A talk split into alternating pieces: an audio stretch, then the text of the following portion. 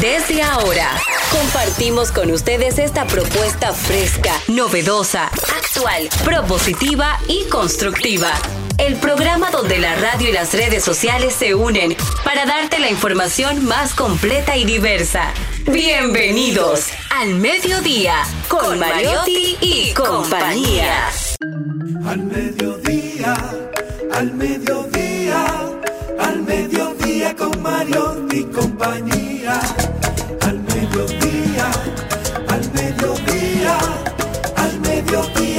Mariotti y compañía.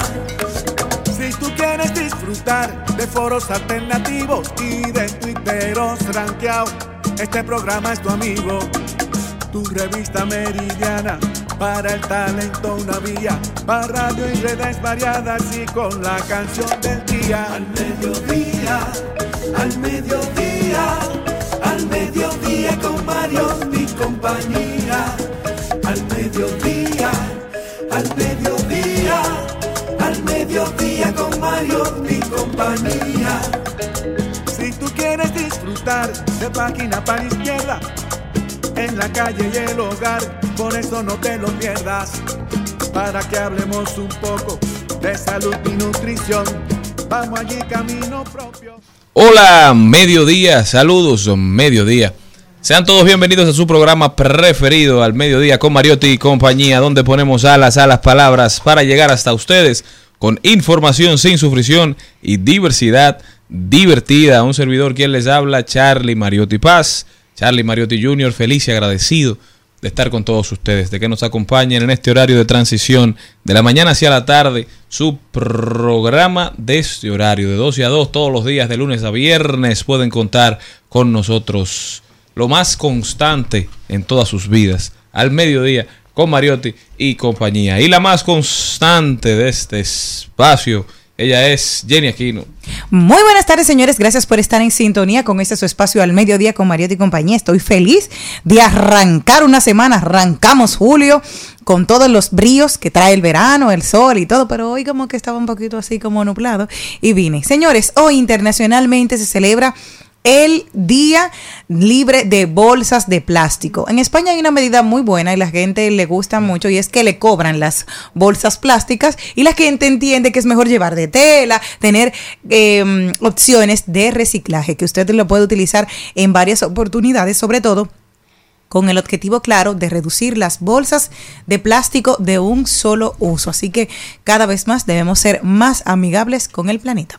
Así es, cada vez hace más calor y todo eso tiene que ver con el cambio climático, con cómo manejamos e interactuamos con nuestro entorno. Creo que estos, estas altas temperaturas deben servir para que cada vez utilicemos menos desechables, para que cada vez seamos más amigables con el medio ambiente y cada vez seamos más conscientes de nuestra huella ambiental. Con nosotros, Celine Méndez. Muy buenas tardes, feliz inicio de semana, que esta semana sea de muchas bendiciones para todos ustedes, que sus proyectos comiencen con ánimo, porque el lunes tenemos que tener mucha energía para llegar al viernes con más energía para disfrutar el fin de semana.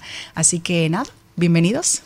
Es lunes, lunes 3 de julio, este año va corriendo, este año va rápido y furioso, definitivamente. El que, el que no lo hizo ya no lo va a hacer. Aquí está Maribel Contreras con nosotros. Bueno, feliz, eh, como cada vez, como cada vez que estoy aquí compartiendo con ustedes, con este maravilloso equipo y por supuesto con ese maravilloso público que nos escucha, que nos sigue, que nos quiere y que nos valora. Para ellos tengo este mensaje que se me ocurrió como a las 7 de la mañana hoy al despertarme. Y dice así, el día que pierdas la capacidad de asombro la capacidad de dejarte arrastrar por la ternura, dejar que el rostro se anegue de lágrimas que no puedes explicar y reírte a, carcajadas por algo que nadie entienda o considera un disparatazo, ese día serás una máquina, una persona racional, dueña de la verdad entre comillas y la razón. O sea, como cantó el Puma, dueño de nada. La humanidad es sensible, juguetona, divertida y considerada con el otro. Y consigo misma, siempre hay dos caminos. Yo prefiero el de las flores. ¿Y tú? Feliz y productiva semana. Aquí iniciamos. Así es, siempre. Yo prefiero el de las flores, ¿eh? Señores, el programa de hoy, recuerden que estamos por rumba 98.5 para la provincia de Santo Domingo y el Distrito Nacional.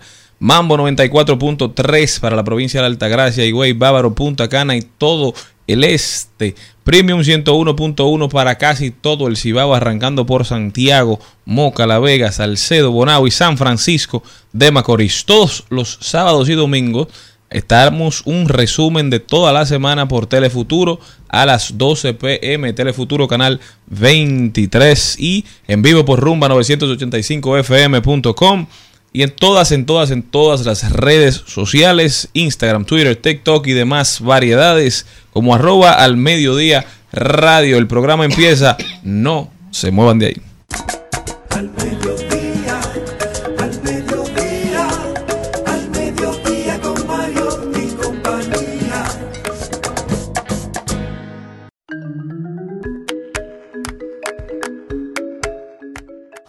Vamos a ver, vamos a ver, el programa arranca con muy buen pie. Hoy, primero de, digo, el sábado, primero de julio, era Día Internacional del Reggae, una celebración no oficial, pero que nació en Jamaica en 1994 con el objetivo de rendir homenaje a todos los grandes artistas nacionales e internacionales del género del reggae, un género que ha servido como madre o como padre, ¿verdad? De otros subgéneros que ya se han convertido en iguales o incluso no vamos a dejarlo en iguales. ¿eh? El principal exponente de este género, Don Bob Marley, con sus canciones que nos enamoraron, Buffalo Soldier, Is This Love y muchísimas, muchísimas más. Todavía siguen The Wailers por ahí, su banda, dando muchísimo contenido también. Sus hijos, muchos de sus hijos, se han convertido en artistas internacionales. Nosotros vamos a escuchar un poquito. Ponme un ching ahí, Joel.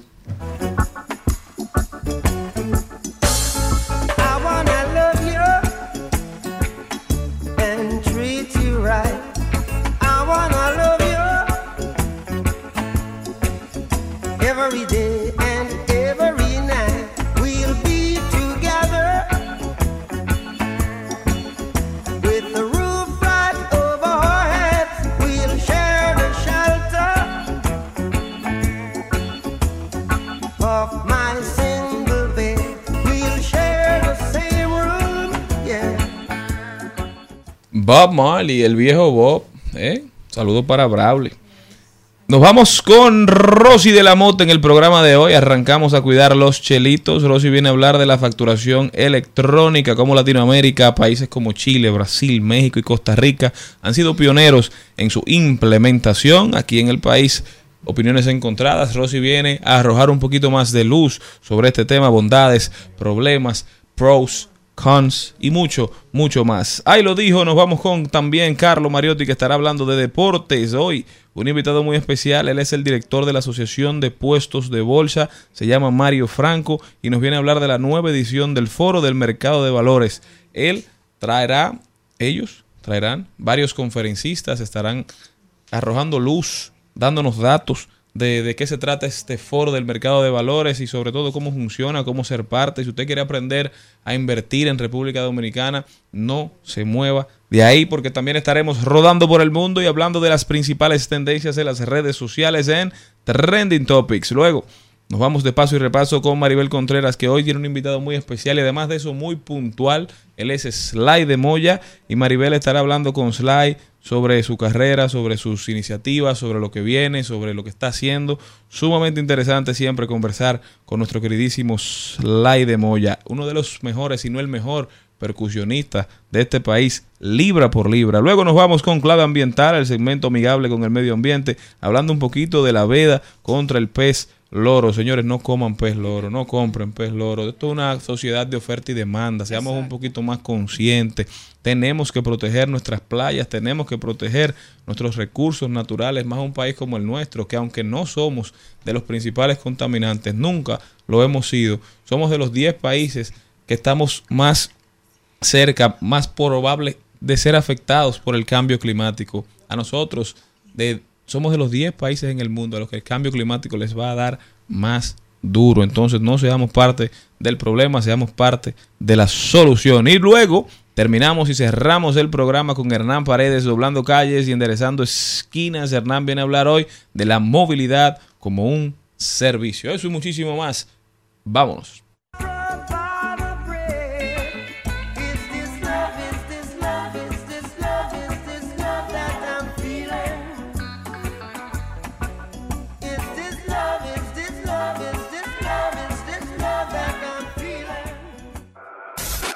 En Al Mediodía. ¡Ay! Lo dijo. ¡Ay! Lo dijo. ¡Ay! Lo dijo. ¡Ay! Lo dijo. ¡Ay! Lo dijo. ¡Ay! Lo ¿Y quién fue que lo dijo? Bueno, este es a propósito del calor y este es para los que tienen al menos más de 40 años, pueden saber que había un grupo entre los 80 y los 90 se llamaba Locomía. Y ellos eran cuatro jóvenes que se vestían como españoles y andaban siempre con unos abanicotes grandotes y bailaban con las dos manos con sus abanicotes. Entonces, dice y lo dijo del día de hoy. Ahora mismo sería capaz de escuchar una canción en directo de Locomía solo para que me aveni- solo para que me abaniquen con el calor que está haciendo. O sea que de verdad, señores, si has sentido el calor, hoy es que estamos un poquito más fresquitos y tú aprovechas para sacar esto porque Ese- si no, no te ese lo ponen el año Ese entero. abriguito amarillo te queda bello. Gracias, mi amor. es A propósito. Oh, gracias. Pero sí, es, es a, propósito de eso. Señores, pero el calor estuvo insoportable el fin de semana. Bueno. En Monteplata llovió con alegría el sábado que yo dije, se inundó la calle, se inundó el patio. Yo dije, señor, se acabó el mundo. pero- Dos horas después no había pasado nada. Exacto, pero Monteplata siempre ha sido una, la, la versión real de Macondo. Mm, Pero increíble. A las el día dos más claro horas. llueve. No, pero a las dos horas no había el sol afuera, las llaves, ahí no había pasado nada porque. Y volvió dije, el calor "Eh, como si nada. Como si nada, para que sepan, para que sepan, estaban ahí. Miren, hay otro ahí lo dijo, dice, físicamente. Yo tengo uno. Ah, sí, oye este, físicamente mal, mentalmente peor, pero siempre hot. A propósito del verano. Cualquier parecido a la realidad. ¿eh? Ajá. ¿Y quién dijo eso? Tan Ella. hot. Bueno, no. Tú misma, hot. No, no, no, no. Eso es odio el texto. De odio el texto en, en, en, en Instagram es que está este cosa me encantó. Bueno, ustedes saben que Nuria vuelve a hacer noticia. Y ahí los comentarios llueven en el post que ella puso donde está la doctora que no es doctora eh, de Venezuela para el mundo. Entonces voy a leer dos comentarios. Uno que dice esto. Nuria llega a mi casa y me dice que mi mamá no es mi mamá. Y yo digo que sí. Ni pregunto, ni jodo, ni niego nada. Eso lo hizo Frilena. ¿Pero qué fue lo que pasó? ¿Qué fue lo que encontró Nuria? Oh, que no una, saben. una, una- una ¿Cuál fue la doctora que era ella era abogada en Venezuela y vino aquí y se convirtió en doctora estética haciendo procedimientos eh, médicos Entonces, ella hizo un cambio de, de, de profesión. de profesión. O sea, sí, pasó de, estaba- en derecho Y puso un, un consultorio. un consultorio. Pero lo preocupante, señora, y perdón, porque Celine, este es un tema que le preocupa bastante. Lo preocupante de eso es que todos estos descubrimientos lo esté haciendo Nuria Piera y no salud pública. Eso es lo que iba a decir. Bueno, con relación a eso, yo quiero comentar algo. Nuria es una es un ser humano que este país todos debemos amarla y respetarla independientemente de si a usted le gusta o no le guste su trabajo. Porque lo que Nuria está haciendo es por el beneficio de todos los dominicanos.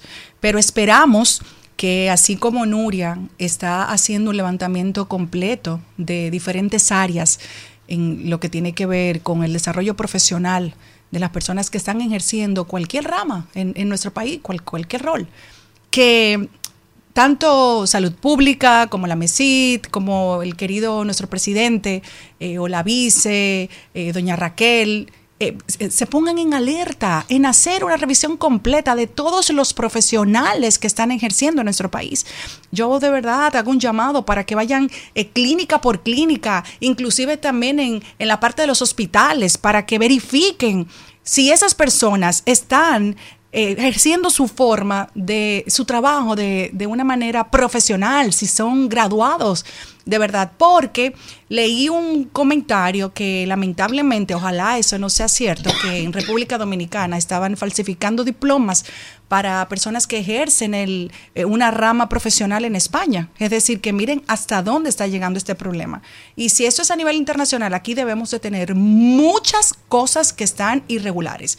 Y sobre todo lo que más me preocupa es en el área de la medicina porque ¿quién se iba a imaginar que una doctora que, a simple vista o, tal vez porque normalmente las mujeres o los hombres van porque alguien les recomienda y No, además otra cosa, Celine, que decía el maestro Jackie Núñez del Risco que en este país ser extranjero es una profesión. Sí. O sea, la gente viene, ah, yo hacía tal cosa, yo era productor, yo era esto, yo hacía aquello. A- Aquí en República Dominicana de una vez lo nombran.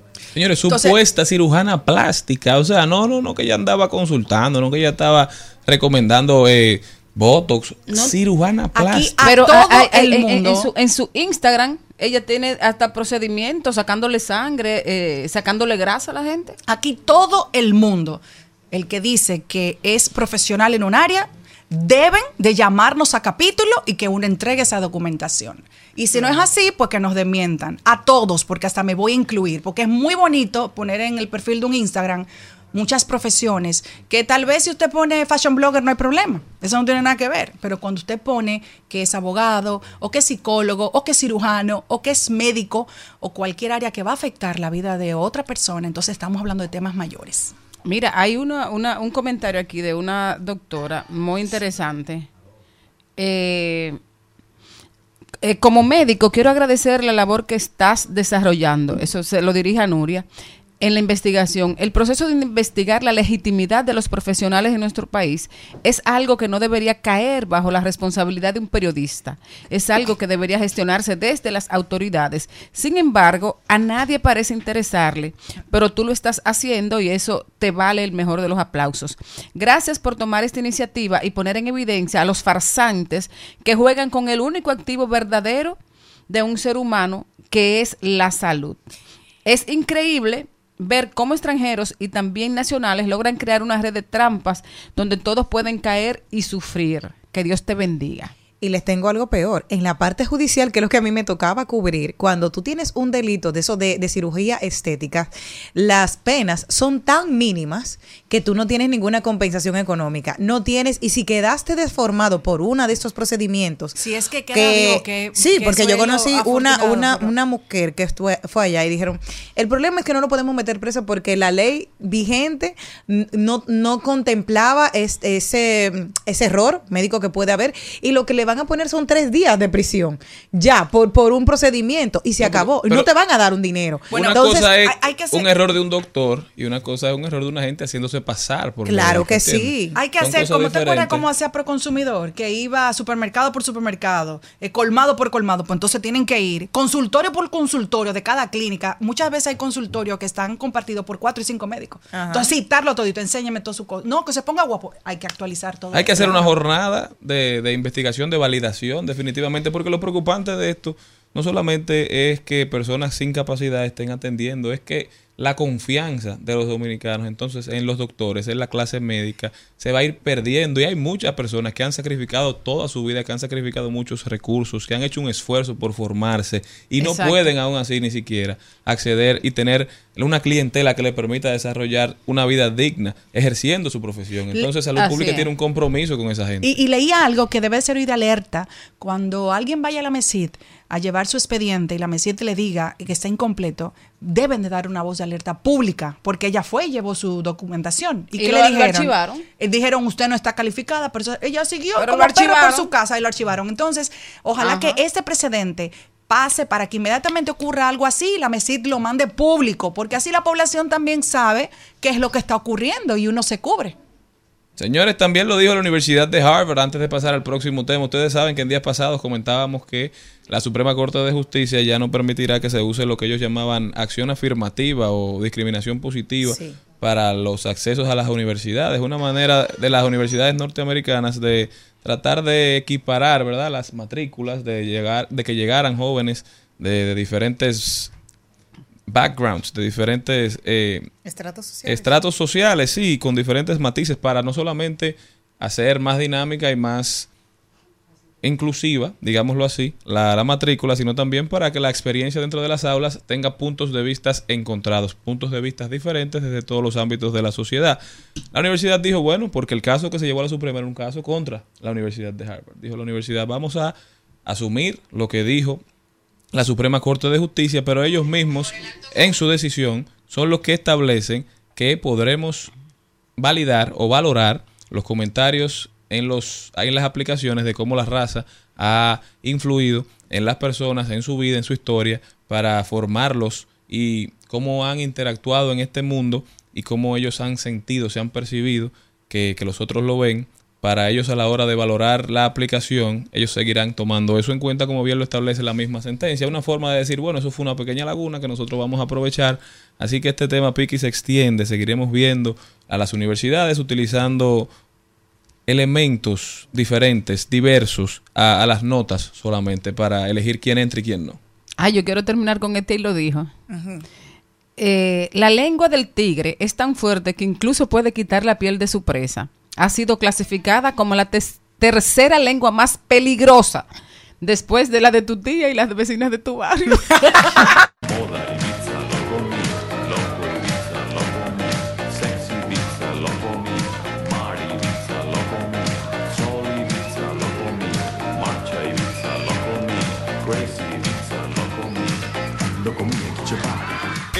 Al Mediodía dice presente. Dice presente el músculo y la mente. El músculo y la mente.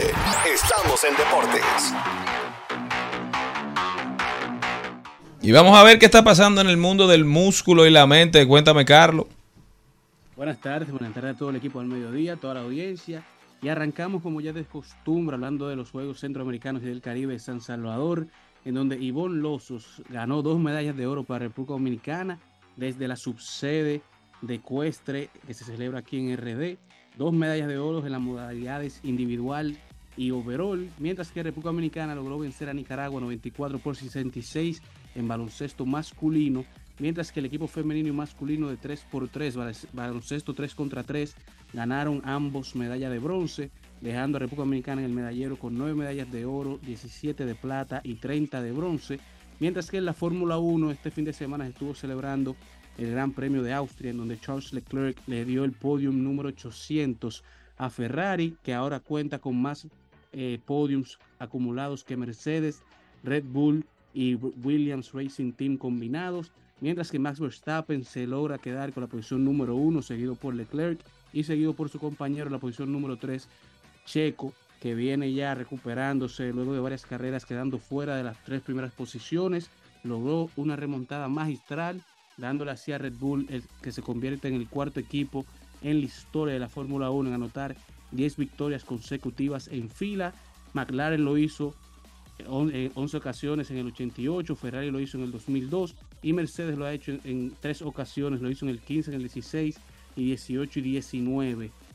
Mientras que en la NBA, ya ahora acercándose la temporada nueva, sale el nuevo acuerdo de la CBA, el acuerdo entre jugadores y la liga, en donde se han anunciado nuevos cambios que vienen con nuevas modalidades que buscan mejorar la experiencia de los fanáticos y de los jugadores en la temporada. Ahora los jugadores tendrán que participar y jugar en un mínimo de 65 partidos para poder ser elegibles a cualquier premio de la NBA, incluyendo los premios que van al All NBA Team, al equipo de todas estrellas, los premios de MVP, los, jugadores, los premios de defensivo del año.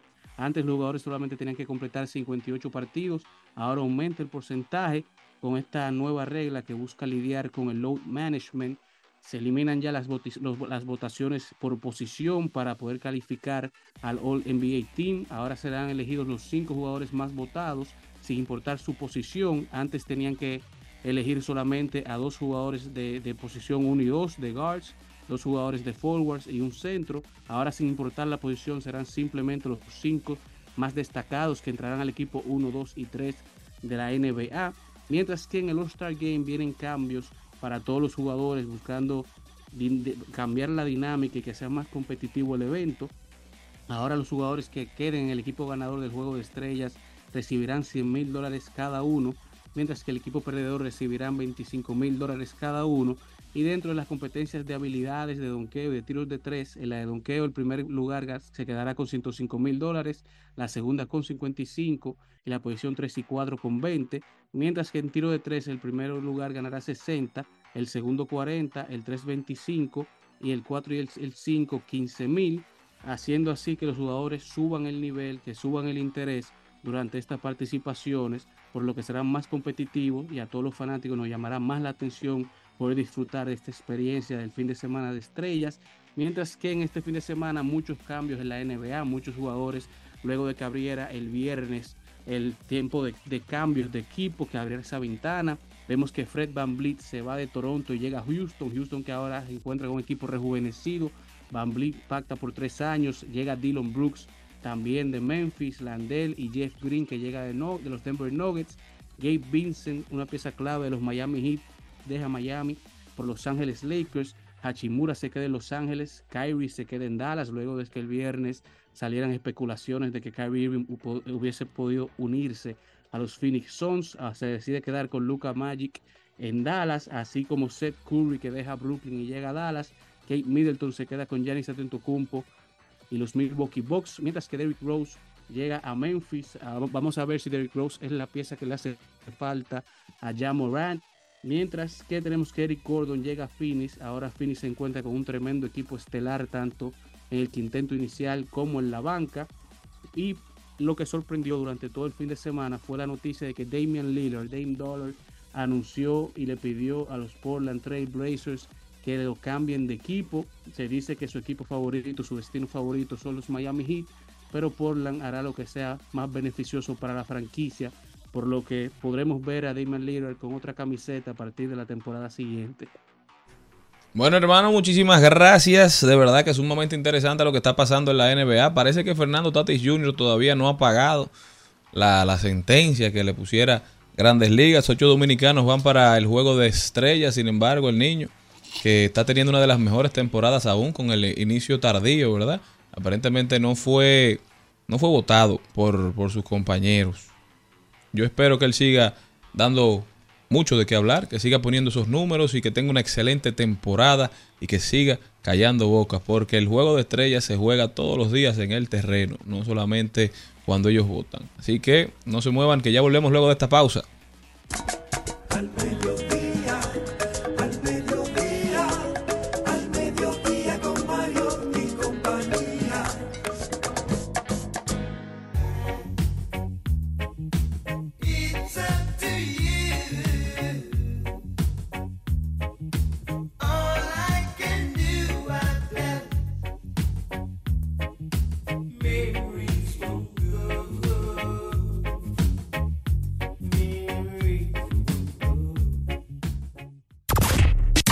Continuación, en Al Mediodía, cu- cuidando los chelitos. Cuidando los chelitos.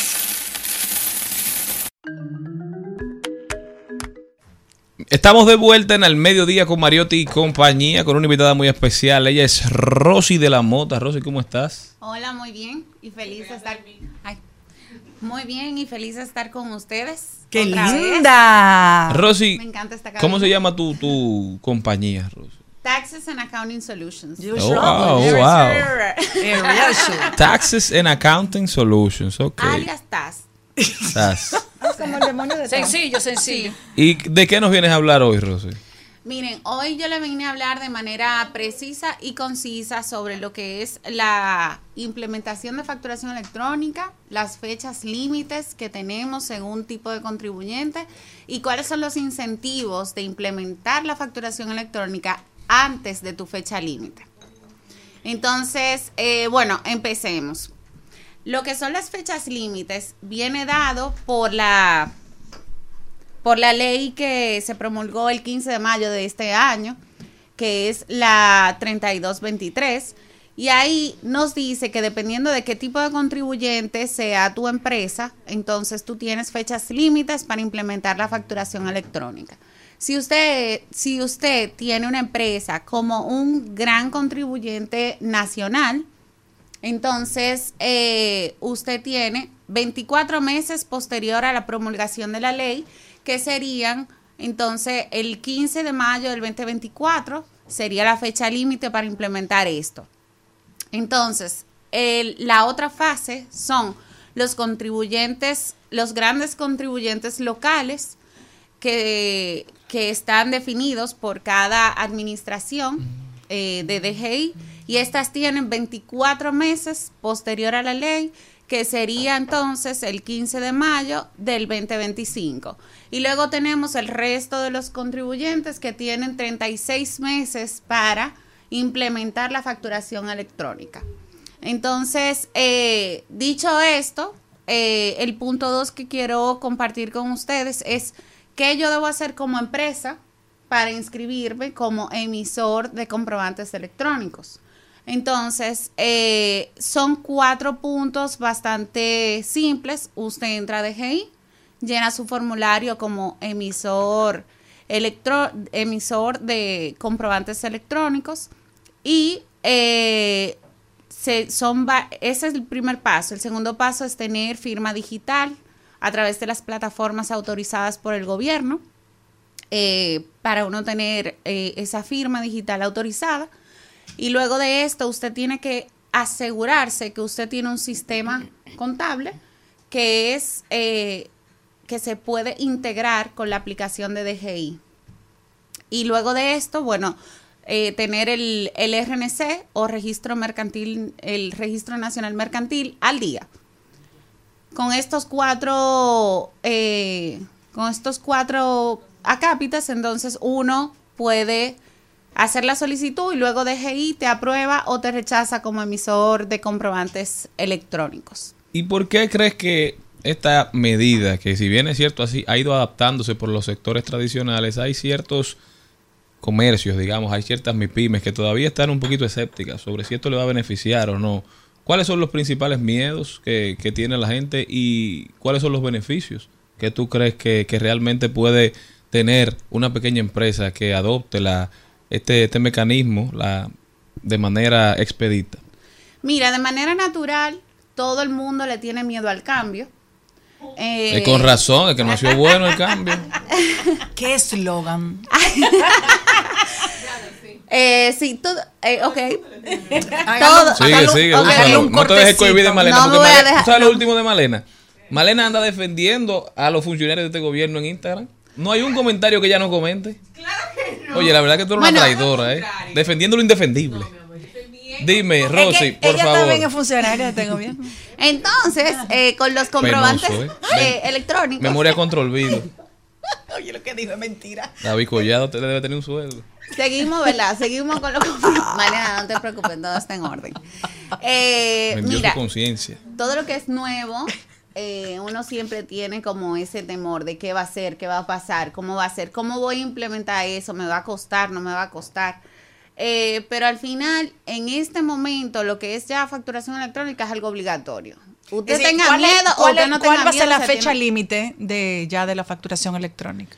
se divide en tres, que era lo que mencionaba ahorita. Los grandes contribuyentes No, nacionales. los chiquitos como yo, Los chiquitos tienen 36 meses a partir del 15 de mayo. Dígase que Ah, en el ok. 2025 es que el 15 de mayo del 2025 tienes hasta esa fecha para implementarlo. Entonces, eso va a hacer que la factura que yo le haga, eh, por ejemplo, si yo le hago una factura a Maribel, que ya me contrató para maestra de ceremonias, en vez de yo imprimirla, eh, llevársela a mi contable, que la contable se la, se la lleve a la DGI, cuando lo hagamos en el sistema, ¿se va directo para la DGI?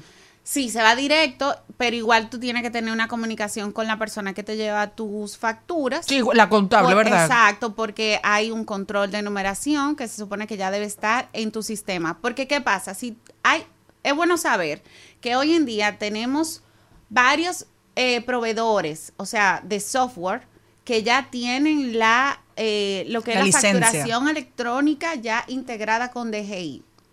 Cada transacción de facturación electrónica tiene un costo, pero ya ese costo hay que validarlo dentro de la plataforma de DGI cuánto te va a costar. Son como centavos de peso cada transacción. Es decir, cada factura que yo emita tengo que pagarle a la DGI por eso. ¿Y ellos me van a suplir ese software de manera gratuita ¿A o tenemos que pagarlo? Quien te va a cobrar eso va a ser el que te va a proveer el software.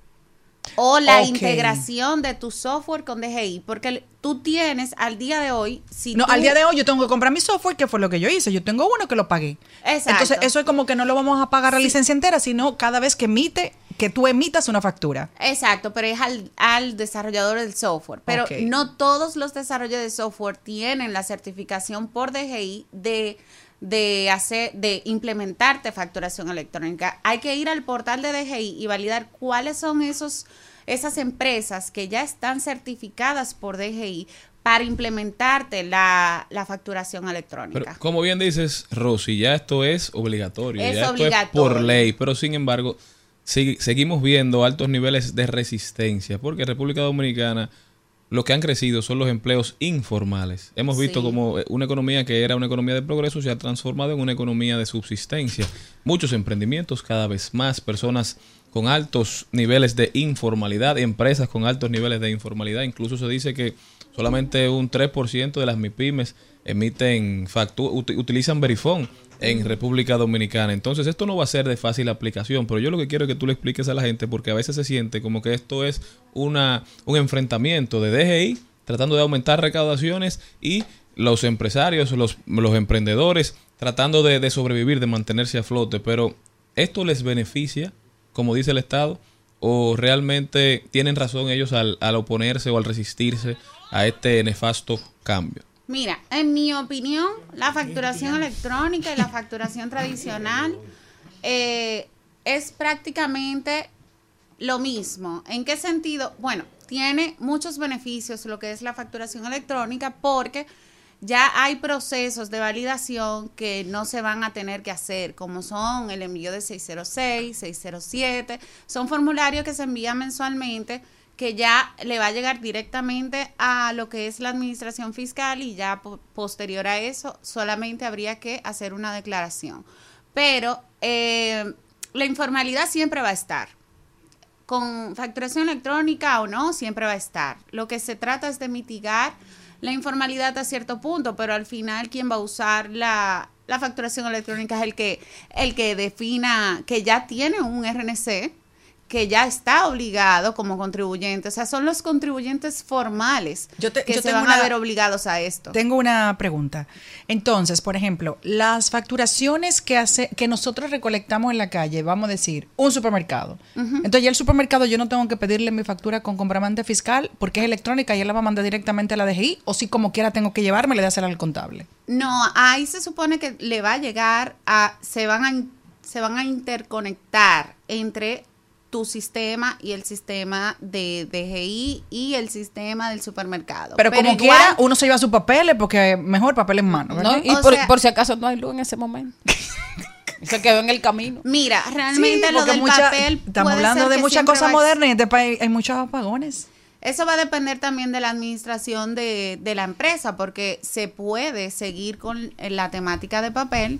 En algunos negocios lo van a hacer, en otros no. como hasta como ahora que ya hay muchos negocios que te piden la factura simplemente el- eh, no tal vez electrónica como la de la DGI sino que tú se la puedes mandar ya sellada con tu firma a nivel digital Exacto, pero lo que es la facturación electrónica en supermercado, por ejemplo, tú vas a tener, hay una opción de tú imprimir tu factura electrónica igual, pero dentro de todo este esta implementación se quiere también ayudar al medio ambiente y tratar de que no se use papel. el problema de ayudar al medio ambiente es que si pasa algo con la facturación electrónica y la DGI te llama cuando pasen unos sistema. años y te notifica Está con una factura banquera. de después de 3, 4, 5, 6 años, que normalmente suele ser así, porque no te llaman inmediatamente. Entonces, ¿qué uno va a hacer con la famosa factura electrónica por cuidar el medio ambiente? Y tú le digas, no, mi amor, tú me dijiste que yo tengo que imprimir. Y los Entonces, ¿qué hago con los no cogen esa de que se cayó el sistema. No, y esos papeles, No, yo no lo sé que pasa es antes, que dentro de pero, la- pero supuestamente uno tiene que tener esos papeles guardados por 10 sí, años. pero no, pero la parte de la facturación electrónica, eso te permite mantenerla digital y es igualmente de válido. Pero lo que a mucha gente le ha preocupado, este es un tema sumamente interesante porque, como dice Rosy, ya esto está aprobado, esto es una Sí, ley, es esto es obligatorio. obligatorio.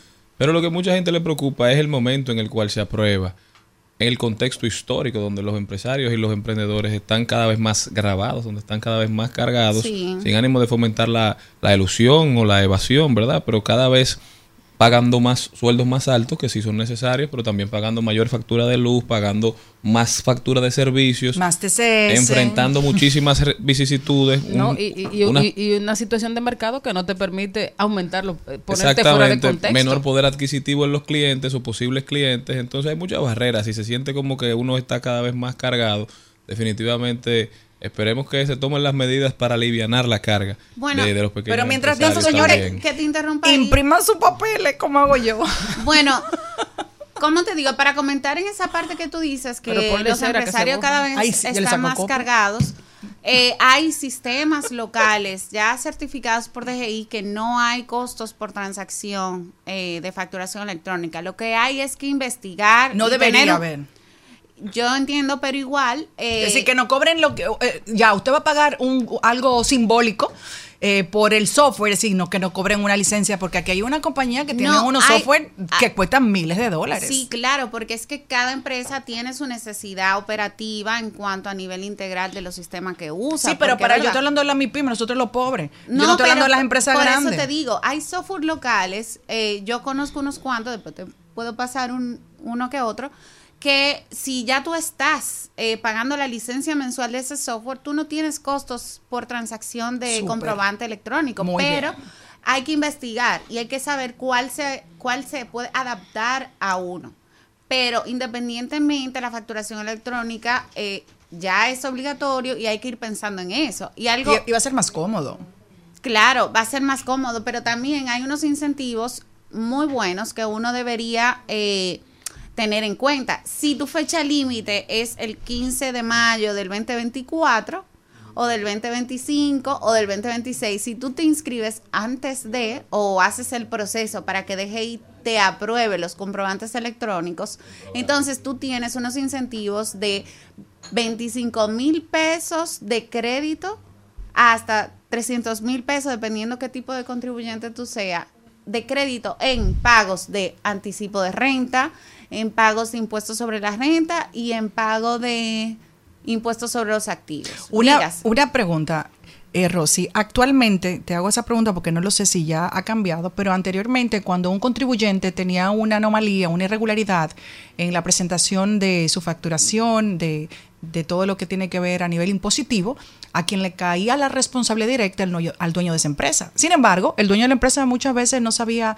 absolutamente eh, nada de lo que tiene que ver con la parte fiscal, de fiscalización, de contabilidad, tal vez lo básico.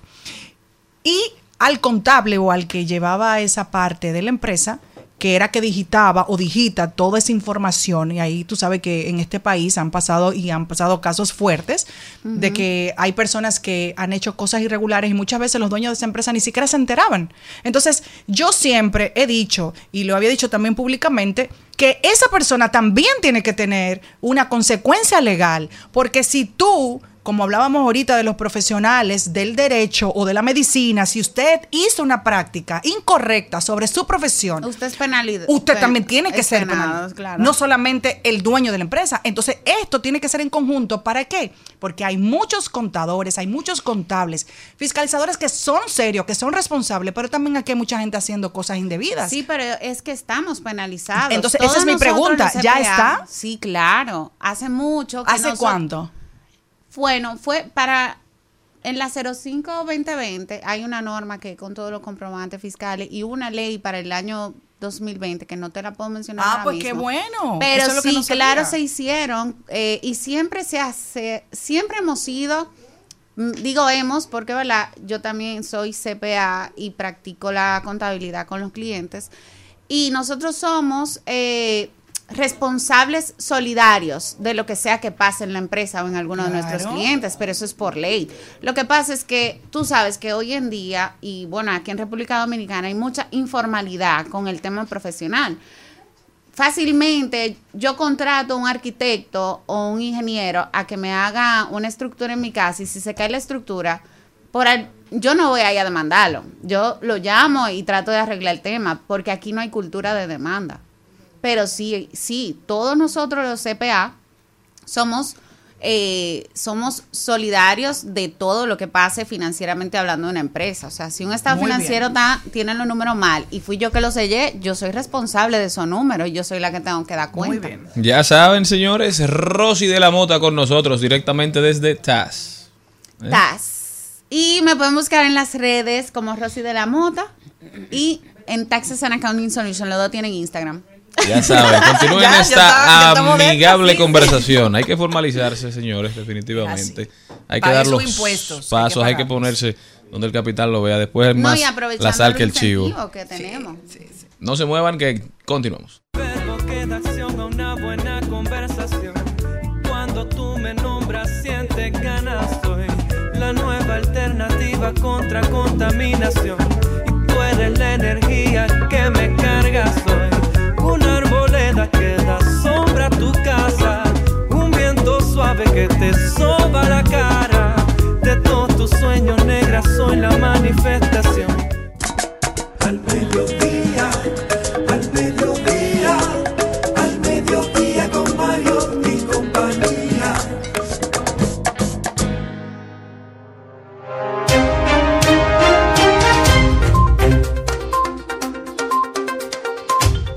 Pues no fue original. Arrancamos con Rodando por el Mundo y me voy a México ya que rechaza la discriminatoria nueva ley de inmigración de Florida. En concreto, la ley, la ley que obliga a los empresarios con más de 25 empleados a comprobar su estatus migratorio mediante una base de datos federal conocida como E-Verify. Dice, el gobierno de, México, de México ha expresado su rechazo a la nueva ley migratoria de los Estados Unidos porque considera discriminatoria y racista. Si bien el gobierno de México respeta los procesos, medidas y legislativas de Estados Unidos, eh, se considera que los SB 1718 afectarán los derechos humanos de miles de personas, niños, niñas, mexicanos, exacerbando ambientes hostiles que puedan derivar en actos de crímenes de odio en contra de la comunidad migrante, ha señalado el Ministerio de Asuntos Exteriores mexicanos en un comunicado. Bueno, me voy a Francia, a París. El ataque contra el domicilio del alcalde de un suburbio parisino suscitó una indignación en Francia tras cinco noches consecutivas de disturbios que han desencadenado la muerte a manos de la policía de un adolescente cuya abuela llamó ayer domingo que deben detener la violencia. Francia vive un estallido social desde la publicación del video de la muerte de Nael, que falleció el martes pasado eh, por manos de un disparo a quemarropa de un agente del control del tráfico en París. Las diferencias sociales dejándose ver también en territorio francés. Este muchacho, 17 años, de origen argelino, aparentemente no hizo caso cuando lo mandaron a detener y la policía, cuando él aceleró el vehículo, lo que hizo fue que le disparó. Hace, unos, hace unas semanas falleció otro joven, uno de 19 años, a manos de la policía. Las personas están marchando por el abuso policial, ¿verdad? Por, porque dicen que, que no se sienten parte, que Francia los ha mantenido durante mucho tiempo en los famosos banlieues, que esos son como, como los guetos, como, como las favelas en, en Francia. Dicen que hay un racismo sistémico contra esas minorías desfavorecidas y por eso están marchando. Definitivamente se complica Francia. Siempre hay como una novedad con los franceses. ¿eh? Así, una, una novedad muy no- siempre novedosa. Bueno, señores, una me, me encantó esta historia de una niña de 6 años que salvó la vida de su madre pidiendo ayuda a través de un dispositivo Alexa. La madre, que es escocesa, Emma Anderson, dice que instruyó a su hija para que pueda usar el asistente virtual. Ella había sido diagnosticada desde que tenía 15 años de una mio- miocardiopatía hipertrófica. Entonces, desde que la niña nació y fue creciendo, ella le fue diciendo que su madre tenía un corazón delicado y fue instruida de cómo pedir ayuda por medio de un dispositivo Alexa. Hasta ahora la niña ha usado el aparato dos veces para reportar que su madre de 27 años no se encontraba bien. Configure Alexa para que si me desma- desmayaba o no me sentía bien, todo lo que tuviera que hacer era decir, Alexa pide ayuda y así mismo contactaría Alexa a su madre que vive a la vuelta de la esquina. Bueno, y una noticia que nos ha llamado mucho la atención también fue una que se hizo viral aquí en el país. La noticia leía de la siguiente forma. Estudios revela que las mujeres son más felices y exitosas cuando están solteras y sin hijos.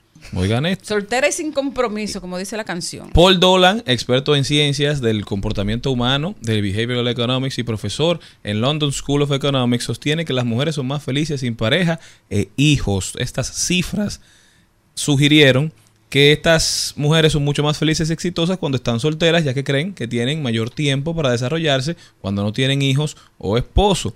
Y dicen que se arriesgan menos, ganan más dinero y que pueden enfocarse en las cosas que verdaderamente les llaman la atención. El estudio reveló que las mujeres solteras sienten que tienen más tiempo para desarrollarse personal y profesionalmente, ya que no tienen responsabilidades adicionales de cuidar hijos o esposos. Definitivamente ha llamado esto mucho la atención porque todos saben que cuando una mujer tiene hijos tiene que, digamos, poner en pausa por lo menos su vida profesional, aunque sea por dos, tres meses, por, dar a luz, obviamente. Eh, las reacciones en las redes sociales son de las cosas que más han llamado la atención en todo el país porque, oigan lo que dicen, la mujer, mientras más empedrada y más exigente, buscando hombres ricos, más... Oiga eso. Yo ni lo voy a leer. ¿Pero qué fue? No, no. Pero dilo, No. ¿qué fue que pasó?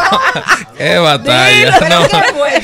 Mira, se puso colorado. La gente tiene que manejarse. La gente tiene que dejar de estar comunicando y de estar comentando vagabundería en Instagram. No, no, Tú no. tenías que leer esa cosa. No, esa yo no puedo, pero mucha gente, oigan, Bueno, aquí- aquí- un estudio hecho por lesbianas feministas que pasan de 50 y no tienen hijos, pero también las reacciones a favor diciendo, conozco muchas que están casadas y que tienen hijos y que están que se han desarrollado profesionalmente y que son sumamente exitosas, de todo como en botica. Definitivamente. el que se pone a leer comentarios fácil queda loco. Bueno. Su opinión, su opinión sobre este Bueno. Obviamente aquí- hay de todo en la viña del Señor. Yo creo que es un compromiso de todos que una mujer cumplir el sueño de ser madre no signifique abandonar sus otros sueños. Creo que eso es algo importante que nosotros como sociedad moderna debemos promover. Pero, ¿qué les parece los resultados de Antes, este de, antes que las chicas den la opinión, déjame presentar que aquí habemos tres solteras que creo a cuatro que creo que no hay nadie que no colabore, ¿verdad? Como dice el. Tecachi, Tacachi. Ya Dale, saben, aquí Jenny. tenemos el grupo de solteronas. Dale, Jenny, tu Ningún opinión. solterona, solteroski. Ok. Dile- Ok. di tu opinión. Solteronas son, la, solteronas son la vieja aquella que no habían visto. Tú no tienes Yo nadie que voy a co- te casar colabore. Oye, yo lo que quiero saber es dónde ellos hicieron ese estudio que a mí no me, que a mí no me encuestaron. Acuérdate Eso es que lo el único estudio, que mi estoy amor, haciendo. Son 1200 muestras. No siempre, ¿Y eso pero hubiese sido- recuerde. ¿tú, hubieses sido parte de ese estudio o...? Es Pero tú no- que tú no, no estoy de tienes acuerdo 50 con todavía. eso. No, pero no estoy de acuerdo con eso. No estoy de acuerdo con ello. Porque tú sabes que tienen que tomar todas las voces, no solamente lo que tú quieras Pero tal presentar. vez tomaron tenemos otra de tenemos alguien. un techo de cristal, sí, porque cuando van a mandar a un hombre o a una mujer a un evento internacional piensan antes de mandar a una mujer porque la mujer es más apegada a la familia. Eso es cierto, eso no se dice. De que las mujeres en diversas áreas del saber han tenido que luchar para ganar eh, equitativamente al hombre, sí también, pero no por eso tú tienes que echarle la responsabilidad a los hijos, que la que los quieran tener no tiene nada que ver con que viene a troncharte tu vida. Ya saben, déjenos su opinión. Nosotros regresamos luego de esta pausa, un poquito de música para alivianar la carga. Ah, pero tú no le preguntaste a Maribel. definitivamente, no, no, pues ya vamos a hacer ese tema. Porque definitivamente le voy a dar un consejo. ¿Cuál? No lean los comentarios. Sin antes. No, no lean los comentarios. de verdad que la gente ya se volvió loca.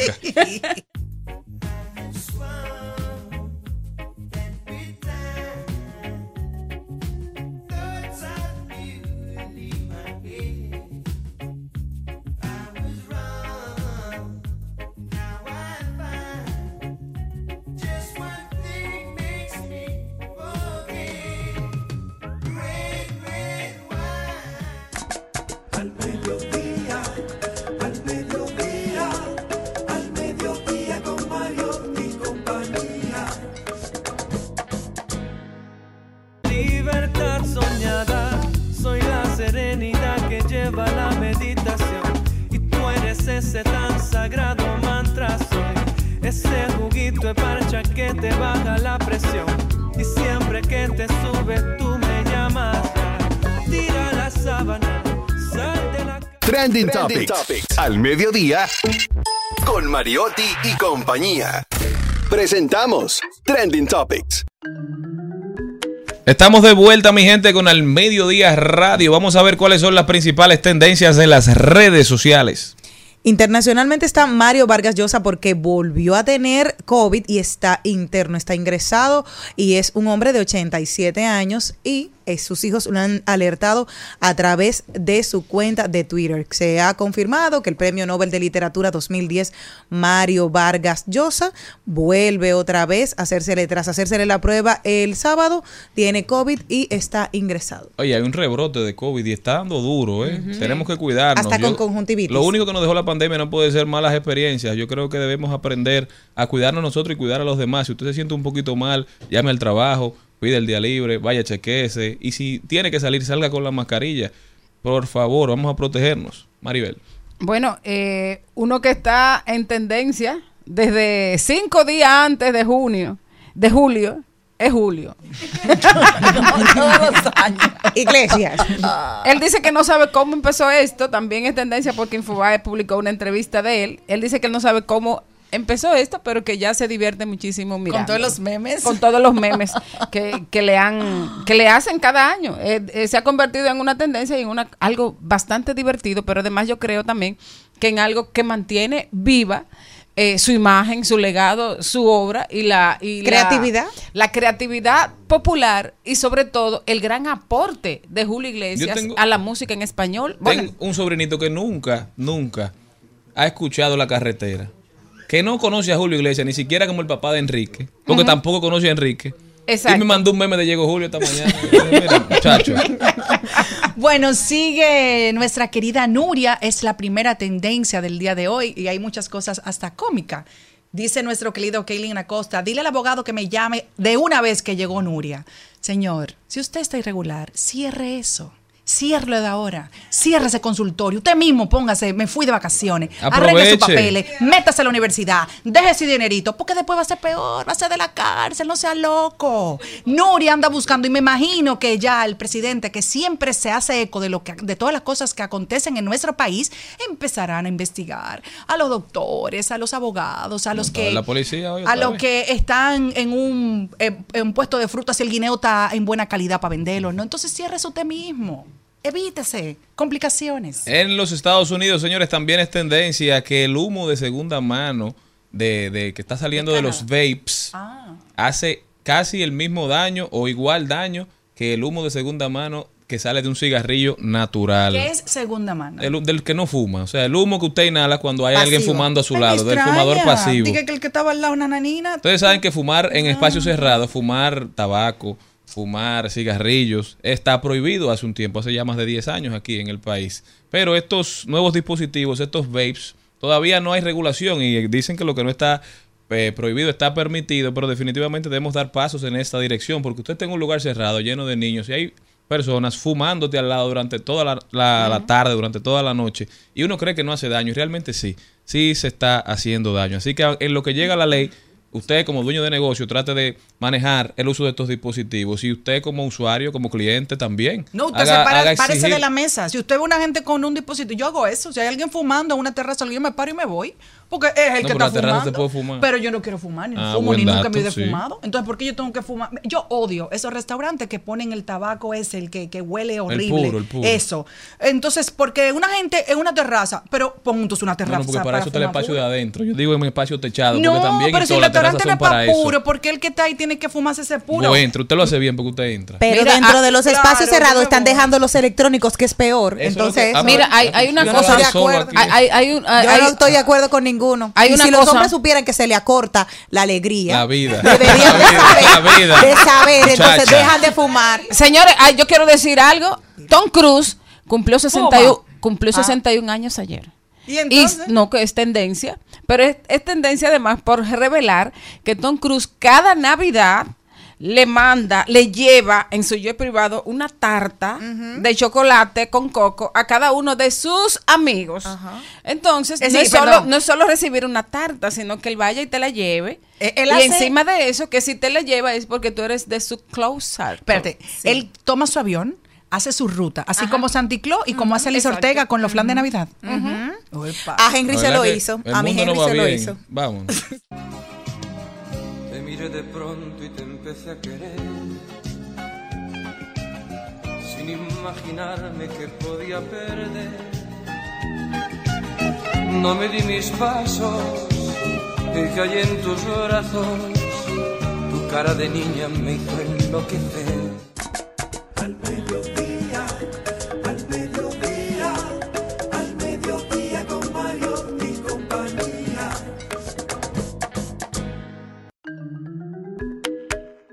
Y señores, tenemos que continuar. Está con nosotros un invitado muy especial. Él es Mario Franco y él es director de la Asociación de Puestos de Bolsa. Mario, ¿cómo estás? Bienvenido.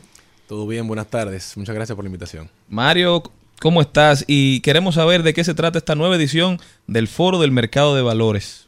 El Foro del Mercado de Valores es quizás uno de los eventos más grandes que se realiza en el mercado de valores. Va dirigido particularmente este año a los participantes del mercado. Sin embargo, es un foro abierto. Tenemos boletas a la venta e inclusive tenemos inscripción gratuita para aquellas personas que quieren presenciarlo de forma virtual. Eh, en este año estamos eh, trayendo a un experto economista y autor destacado español que se llama Fernando Trías de Vez. Fernando tiene varios libros en venta, los pueden buscar en Amazon y ver los reviews. y escribe alrededor de 100 artículos al año. Eh, en esta ocasión nos visita con la charla basada en uno de sus libros sobre la nueva cadena de valor y los retos que trae la modernidad para mm, los negocios, precisamente con temas de tecnología, con temas de económicos y financieros. ¿Qué es, ¿Cuáles son esos retos y qué implican para los empresarios y los negocios mantenerse innovando? Eh, ¿Y qué pasa si no siguen innovando?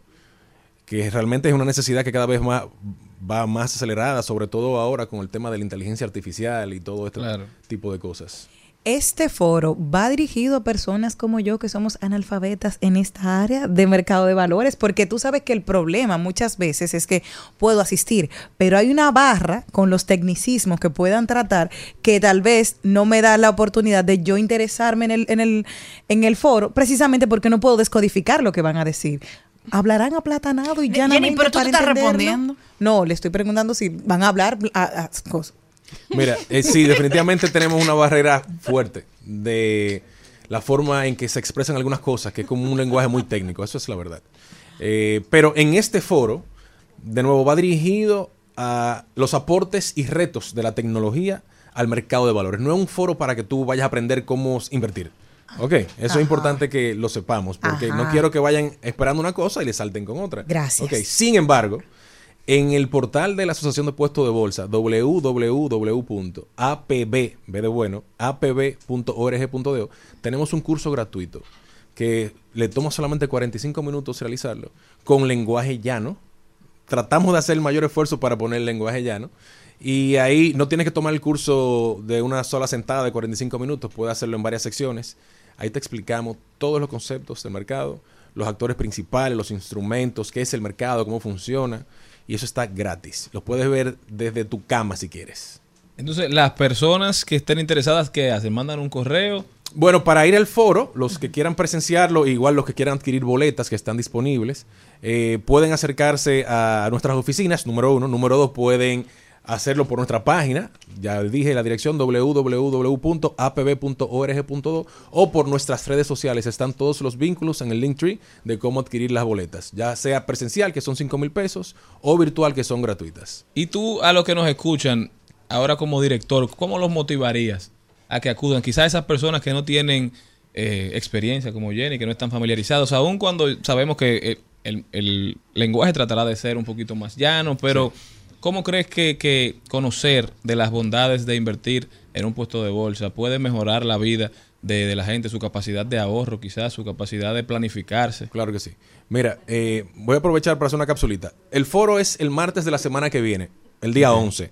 De aquí a allá, usted puede tomar nuestro curso gratuito que está en el portal colgado ahí, de 45 minutos. Va a entender cómo funciona el mercado. Ok.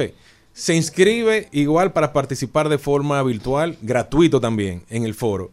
Ya cuando entre, llegue el martes que viene, que usted tiene un, más o menos un- los conceptos claros de cómo funciona el mercado, que no es nada complicado en absoluto. A veces le tenemos miedo a la cosa porque no la conocemos y cuando nos ponemos a averiguar son sencillísimas. Y ese es el caso del mercado de valores. Yo se lo aseguro eso.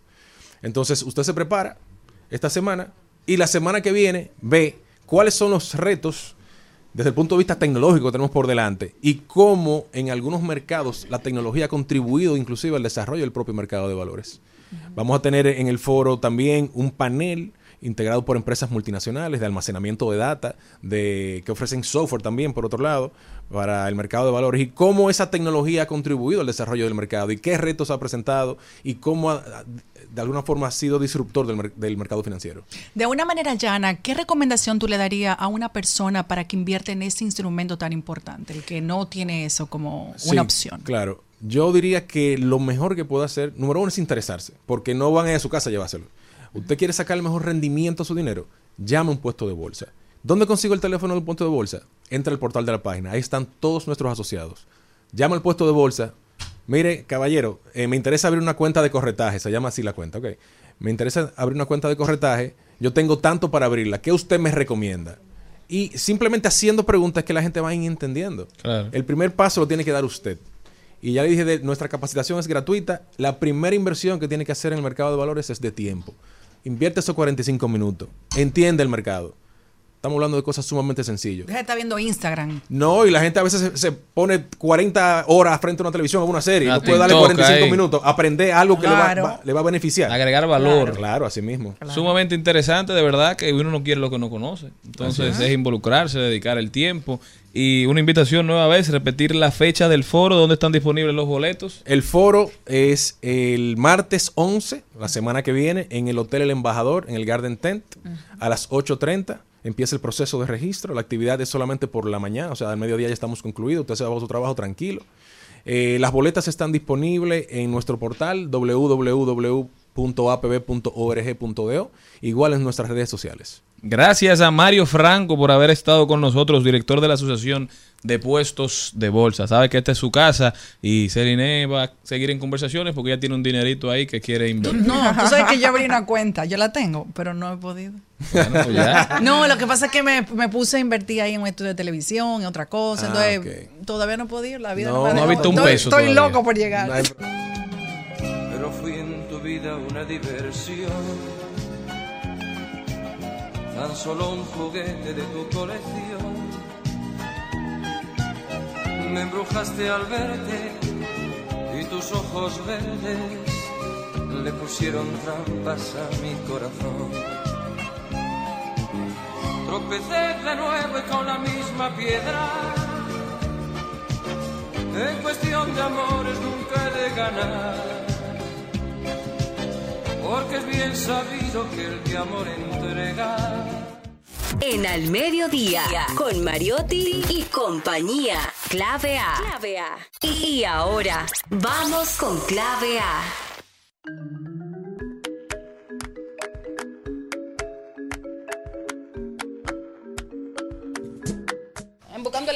Todos nos hemos hecho eco y que la importancia que se extiende la veda del pez loro por medio del decreto 100 281-23 el poder ejecutivo prohíbe la captura del pez loro y familiares de dichas especies quedan protegidas hasta el 2025 la pesca sostenible la creación de áreas marinas protegidas y la educación sobre la importancia de los arrecifes de, de coral son fundamentales para garantizar la supervivencia y la salud de los ecosistemas marinos.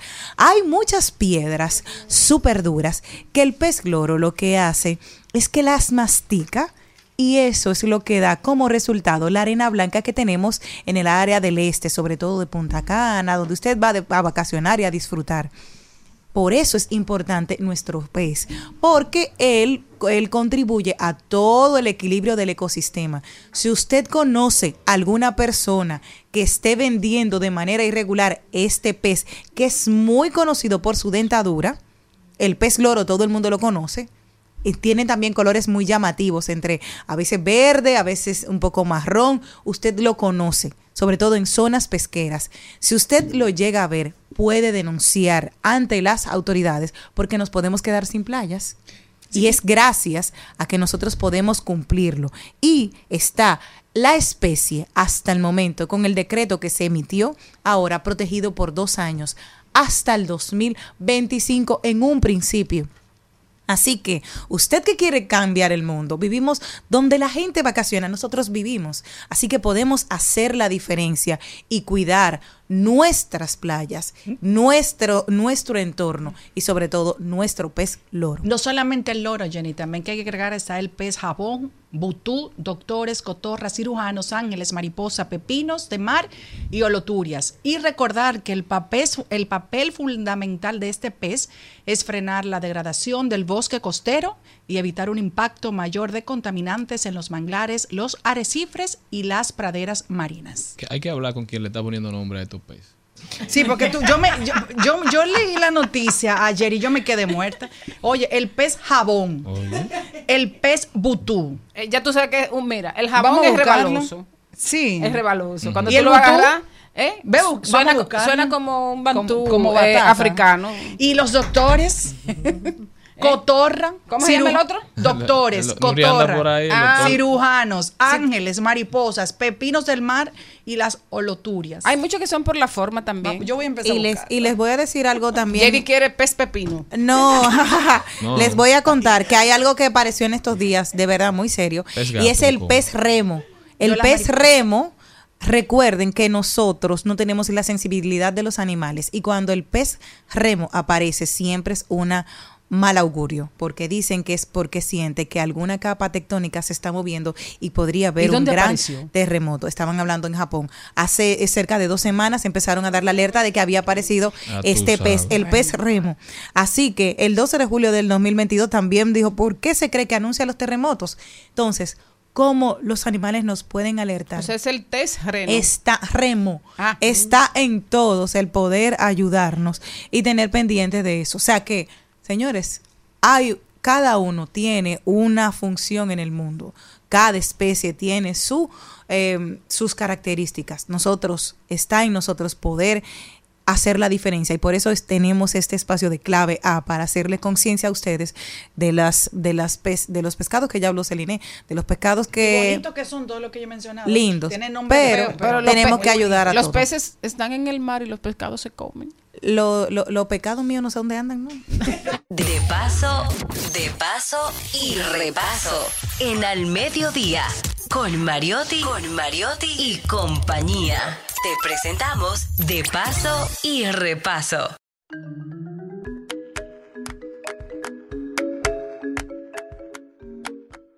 Que llaman el Eh, Pemusu. eh, ya- ya sonó eso de, paso y repaso. Sí. Ah, bueno. No, porque yo, yo me quedé mirando el guion y me quedé de, o sea, como muy sorprendida porque. Pero ya tal estamos, y como- en, ya tal- estamos en el segmento Tal de como decía Celine, eh, tenemos años conociendo a nuestro invitado, Slide de Moya, y es la primera vez que yo veo aquí, y lo veo en una nota de, de la libretista productora, que Slide de, de Moya Instagram. es descendiente de Trina de Moya, compositora del himno a las madres. Sí. Pero ¿y por qué tú nunca nos dijiste eso? Él no dijo eso nunca. Eh. Pero- Tenemos un himno de intenso amor filial, cantemos a las madres con ternura y su afán y su noble atributo de abnegación. Slide, Sí. una pregunta, déjame empezar por ahí porque me, me quedé ahora mientras lo cantábamos. ¿Por qué ese himno eh, eh, inicia como tan, tan bien y después como que va de abnegación?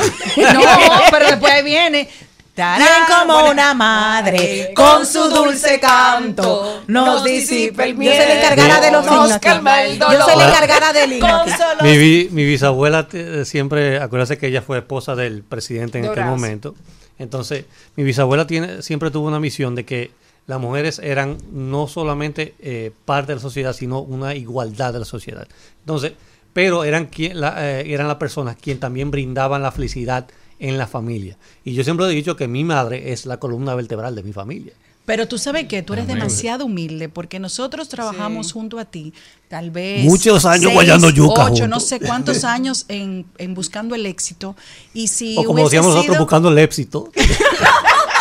Y cualquier dominicanito, cualquiera dominicanita, no se calla, no se hubiese callado la boca. Yo soy eh, nieto de fulanito de tal. Y tú nunca nos dijiste eso. Wow. Bueno, ni No, siquiera, no. ni siquiera en las entrevistas que yo le he hecho a lo largo de muchos años. Sí. No, la situación es que la, la siempre cuando yo trabajaba con, con Celine era un momento en el cual yo estaba trabajando en el programa de televisión y obviamente, imagínate, era el sobrino de Tito Delgado. Exacto. Entonces, Ay, porque sí, entonces yo, o sea, no, yo era... Yo Tú eres de, de los delgados Malagón también. Exacto. Una o sea, familia de mi- mi- importante. Tito Delgado era mi, mi tío, entonces él cuando yo No, vine él- de él Estados sigue siendo Unidos tu tío, ¿verdad? Porque- estudiar música, ¿verdad? él me cogió y me dijo de que, ven, jala para acá y vamos a tocar en tal, en tal programa que en ese momento ya había reintegrado de- en el programa. Y yo, ok, está bien, no hay problema. Entonces, después de ahí, eh, obviamente todo el mundo me estaba preguntando, ¿por qué tú no usas la situación del legado de tu familia, el contexto? Y yo, porque yo soy una persona sumamente tranquila, humilde, y yo, o sea, yo digo que mi legado hable por mí. ¿Y tu, Ay, y tu papá bello. también? ¿Tu papá también? Mi padre es eh, constructor y ingeniero de sonido. La cosa es, mi, mi abuelo era saxofonista de la Santa Cecilia y Dios mi tío mío, qué familia, y mi tío era eh, baterista de uno de los grupos de rock reconocidos en los 60 y los, los 80 aquí. Entonces la situación es que ese legado siempre he dicho que aunque yo tengo un legado musical y el cual yo estoy honrado por tenerlo, pero al final de cuentas cada persona aquí tiene que poner su, su granerito de arena para que sea independiente. Porque la situación es que el legado te sirve hasta cierto punto. Pero si tú no identificas, si tú no dejas que el público te, te identifique como una persona independiente, diga, ah, no, que siempre sale con un chisme, de que no, porque él es hijo de tal persona. Y yo, no, no, No, no, ah, por Tú ti te- habla la preparación. Y tú Ujú. crees mucho en la preparación. siempre. O sea, eh, ¿A qué edad empezaste a estudiar? No, Yo soy autodidacta. Yo, yo, yo aprendí a tocar y a ver videos. Eh, eh, eh, de los primeros videos que salieron en MTV y la, aquí la radio, yo siempre caí atrás en lo que fue la música. Y mi, obviamente por mi legado como que por genética, obviamente. Eso- eso estaba ahí ya. Fue incrementando. Y mis padres siempre fueron apoyándome en diferentes músicas. Por ejemplo, me entrenaron de chiquito con grupos como Rolling Stones, Elvis Presley. Después nada, evolucioné en Santana, Michel Camilo. Y fue evolucionando como músico. ¿Y cómo tú llegaste con esa preparación con nosotras, buscando el éxito? Cuando te dijeron el tío te llama y te dice, tú le dijiste, tío, ¿para dónde? No. No, no, yo, o sea, yo había re- recién llegado a, había recién llegado de, est- de estudiar música en Estados Unidos. Aunque allá había muy Pero buenos tú, cantantes. entonces Sí, sí, no, muy buena Muy cantante, excelente la competencia. Porque la gente piensa que tú eras autodidacta porque tú no estudiaste. Y sin embargo, No, tú, no. tú no solo estudiaste, sino tengan- además o sea, que estás tengan dirigiendo que durante la, el- la escuela de música más importante Sí, del yo país. soy el biólogo y creador de la licenciatura de música de la UNFU. La situación que, que acuérdense que en aquel momento, en lo que era en los 80 y los 90, lo que era en los 80, decidí que un libro de música, de lectura, y eso existe. O sea, eso no existía. Lo más que, eh, o sea, tú ibas para Puerto Rico, Estados Unidos, y que buscabas un libro, porque en ese momento, obviamente, o sea, ya, ya ex- Un método, un método. Un método. Exactamente, lo que aquí conocían como, de que, ¿cómo se llama? El, el- el- el método eh, de... Eh, el, el- eslava. el ruso. El eslava. El ruso que había aquí, pero la situación que no existían libros para aprender a, a, a de verdad Licenciatura licen- en esa, licenciatura en música o lo que era aprender a lectura de música, ritmos, ese tipo de cosas, no existían. Entonces yo aprendí autodidacta escuchando. Eh, la técnica que se usaba y siempre se usa todavía en el formato hindú, pero obviamente yo quise llegar al próximo nivel de ser un licenciado en música y de tener un nivel profesional en música para ser distinguido y poder tocar con profesionales de la música. Entonces, obviamente, ya yo me concentré en eso y me autoentrené. Y no es que yo tuve de que fue facilidad económica, que yo, yo hice un esfuerzo, un sacrificio, y mis padres hicieron un sacrificio para yo llegar a ese nivel. Y, y- y en el nivel que estamos es que eh, Sly tiene una nueva producción eh, musical que nosotros tenemos ahí un tema, ¿verdad? Sí, se lo había enviado ya, pero... Yo- sí, yo te envié. Por si acaso aquí está mi estimado eh, guitarrista Diógenes Mercedes, que la cual comparto escenario muchas veces con nuestra estimada cantante y eh, galardonada con la nominación del, del, del Lenny premio de Pion. Bueno, la verdad, ellos estuvieron, Sly estuvo y con Ah, en el lanzamiento de tu... con Neni y, y- y Gaps en Monte Plata, en el lanzamiento, remozamiento de, del- de Del la cocina de Lilian. Sí. Y la verdad que um, El- el en, en un principio, cuando yo dije la idea de que fueran ustedes, mis sobrinas se pusieron a buscar música de ustedes, pero es que nosotros no conocemos nada de eso. Eh, como que te- se, se preocuparon Se al preocuparon, principio. sí, claro. Y ah, lo que pasó esa noche fue increíble. O sea, la gente definitivamente no ha- ama, o sea, no ama algunas cosas porque no se la brindan. Porque no la conocen. Porque Exacto. la verdad que esa noche fue una noche mágica y todo, todo ese público que estuvo ahí esta noche, la los gozó. invitados especiales, se Nosotros tocamos una gozaron. selección de canciones que el público ya conocía, obviamente bajo nuestra, Pero nuestra jazz. Sí. Pero de jazz, música popular y canciones inclusive de rock dentro del eh, prospecto y de, de que ellos conocían. Y o sea, pusimos salsa, bolero, merengue. Y algunos de que no todo. conocían, pero, Y canciones pero, pero la, música, la, la música es mágica. Y el público Y- gozó. ¿Y cuál es tu opinión siendo tú tan joven y tener la, la oportunidad de interpretar clásicos, que muchas veces hay jóvenes que prefieren otros ritmos, pero me llama mucho la atención por eso, qué bueno, porque si no entonces tuviéramos todos los, solamente los jóvenes haciendo el mismo género. Bueno, yo considero, como dices, la esa, tú tienes que llegar a un punto tú tienes que eh, separarte de los demás y como verte como una persona independiente. Si tú haces lo mismo que hace el montón, tú vas a ser uno más del montón. Entonces, así fue como yo también quise estudiar en la UNFU. Bueno, yo soy estudiante de la UNFU, casi graduado, Dios mediante. ¡Wow! ¡Qué chulo! Y Está en términos mi, mi deseo fue eso. O sea, yo comencé tocando música cristiana en la iglesia y dije, bueno, yo quiero aprender a leer, yo quiero aprender a tocar jazz y me inscribí en la UNFU para adquirir esos conocimientos que, que yo entendía que me hacían falta para yo ser diferente. Va- vamos a oír un chin de, de, de, es- de este de, de esta nueva, de esta nueva producción Sí. musical de Sly que, que se llama ¿cómo es? Nu- nuance se llama la producción. Nuance. Yo le digo la definición después. sí, sí, después que, son, que suena, después que suena.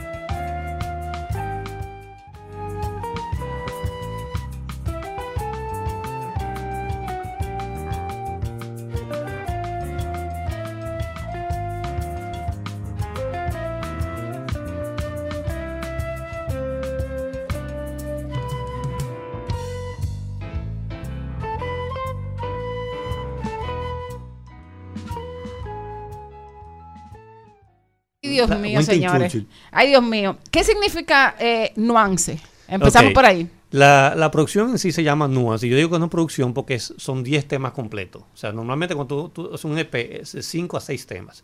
Una producción completa es 10 temas. Porque dentro del régimen de la estructura de lo que es aplicación para los programas como premios de los Grammy y Latin Grammy, tiene que ser mínimo 10 temas. Entonces, nuance es, la definición de la palabra nuance fue muy metodológicamente investigado. Y es que es el efecto que causa la música en una persona que escucha dicha música, pero que sea de agrado. Como en éxtasis. No, o sea, es que esa cuando, cuando yo estoy es en ex- o- escuchando ese tipo de música, me pongo en nuance. Eh, Sí, porque la situación es que ese tipo de música lo que te crea es relajamiento mental y físico. Entonces tú automáticamente piensas en, quieres sentarte, quieres conseguir A- a una copa de vino y quieres estar en total relajamiento. A propósito, ¿es malo que la gente se duerma mientras escucha música? No, no, al contrario, eso es totalmente rico, porque inclusive lo que te crea, lo que hace la música mientras tú estás durmiendo es re- controlar las cantidades de pensamientos que tiene tu mente, porque tu mente, aunque tú piensas diga que estás descansado y que tú estás Mm. dormido, tu cabeza está en un millón de cosas.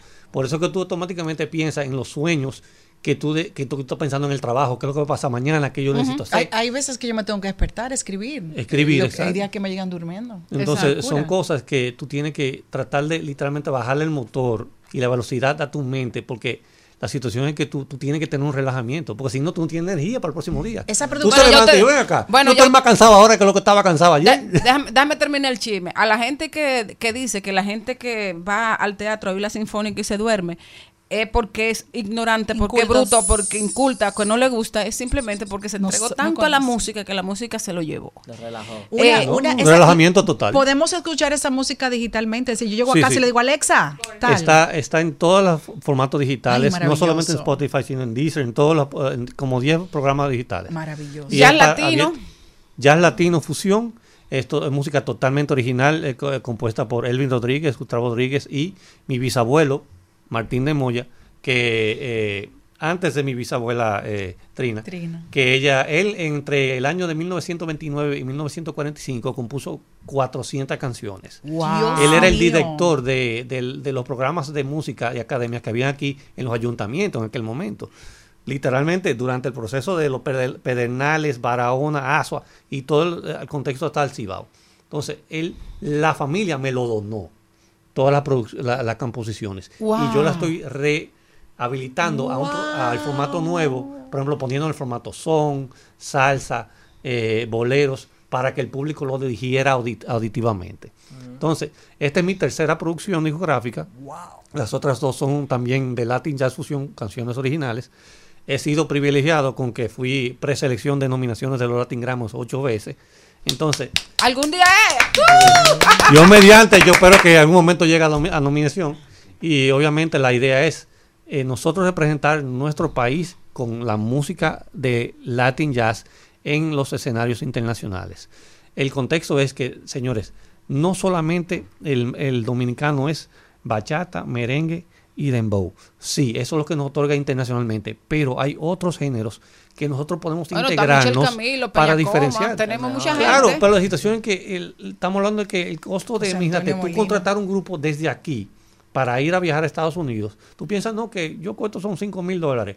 5 mil dólares que cuesta Chile. Pero cuando tú le metes la aplicación de los números, el hotel, el ticket aéreo, que te cobran mil y pico de dólares por cabeza. Entonces de repente me cuesta más dinero pagarle los costos al grupo que pagarle al grupo.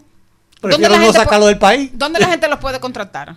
O directamente, o sea, vía las redes sociales en un mensaje o 809 Pero di las redes 777 sociales, porque la gente- 9997 arroba slide de moya S L Y D O Y A así mito slide de moya y o sea 809 777 9997 y sería de verdad muchas gracias por todo el honor y, y- y el espacio que me han dado por la promoción y por el apoyo incondicional hacia lo que es el arte, la cultura y en nuestro caso como la institución educativa a la educación, porque al final de cuentas queremos crear lo que se llama educación cultural. No, y además, todo el que quiera buena música tiene que saber que tiene que educar a, lo- a- a lo- a- a los niños para Educar- que toquen algún a- instrumento. educar Porque aquí hay auditivamente. que educar a Señores, lo que, a lo educar auditivamente. Exacto, señores. educar a los que lo toquen y a los que lo van a consumir. Si usted no le enseña a un niño las cosas, no lo va a aprender. ya yo estoy, gracias Además, a Dios, estoy tan feliz porque el sacrificio tiene sus frutos. Yo llego a mi casa y em, muchas veces no tengo que decir a Alexa que me ponga música buena. Valentina o Maya se sienta, abren el piano y le tocan a su mamá. Yo soñaba con eso y ya mis hijas lo están haciendo, pero yo tuve que tener Y muchos momentos eso es de sacrificio Eso es muy para bueno. que eso pasara. Que los niños aprendan desde joven a tocar un instrumento, aunque no vayan a dedicarse como Por la profesión. disciplina. La disciplina, porque eso ah, eh, para aplicar a una universidad en Estados Unidos o Europa, lo primero que te, te visualizan no es si tú, si tú di que yo hice 15 mil horas de, de- de- de atletismo, no sé cosa, no es disciplina. Disciplina. Si tú tocas música, porque eso automáticamente le crea al muchacho disciplina. Y ellos lo visualizan cuando tú aplicas a una universidad. Y automáticamente eso también crea lo que se llama la metodología de estudio en un muchacho.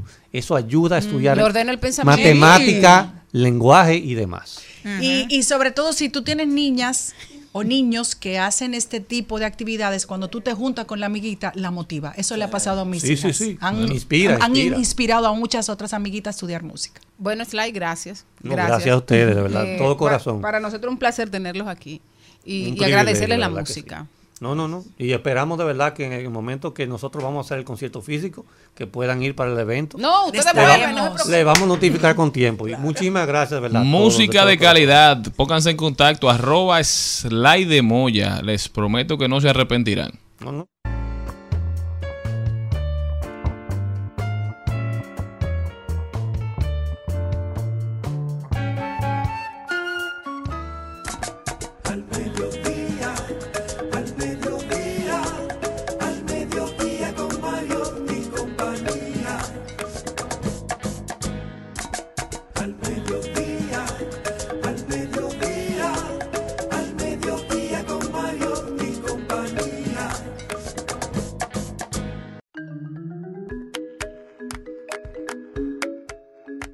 Estamos de vuelta, mi gente. Aprovechar para felicitar a un colaborador estrella de este programa, joven promesa de todo el país, Félix Novaisiano. Ay, Estuvo de cumpleaños en el día de ayer. Un abrazo especial y muchísimas bendiciones.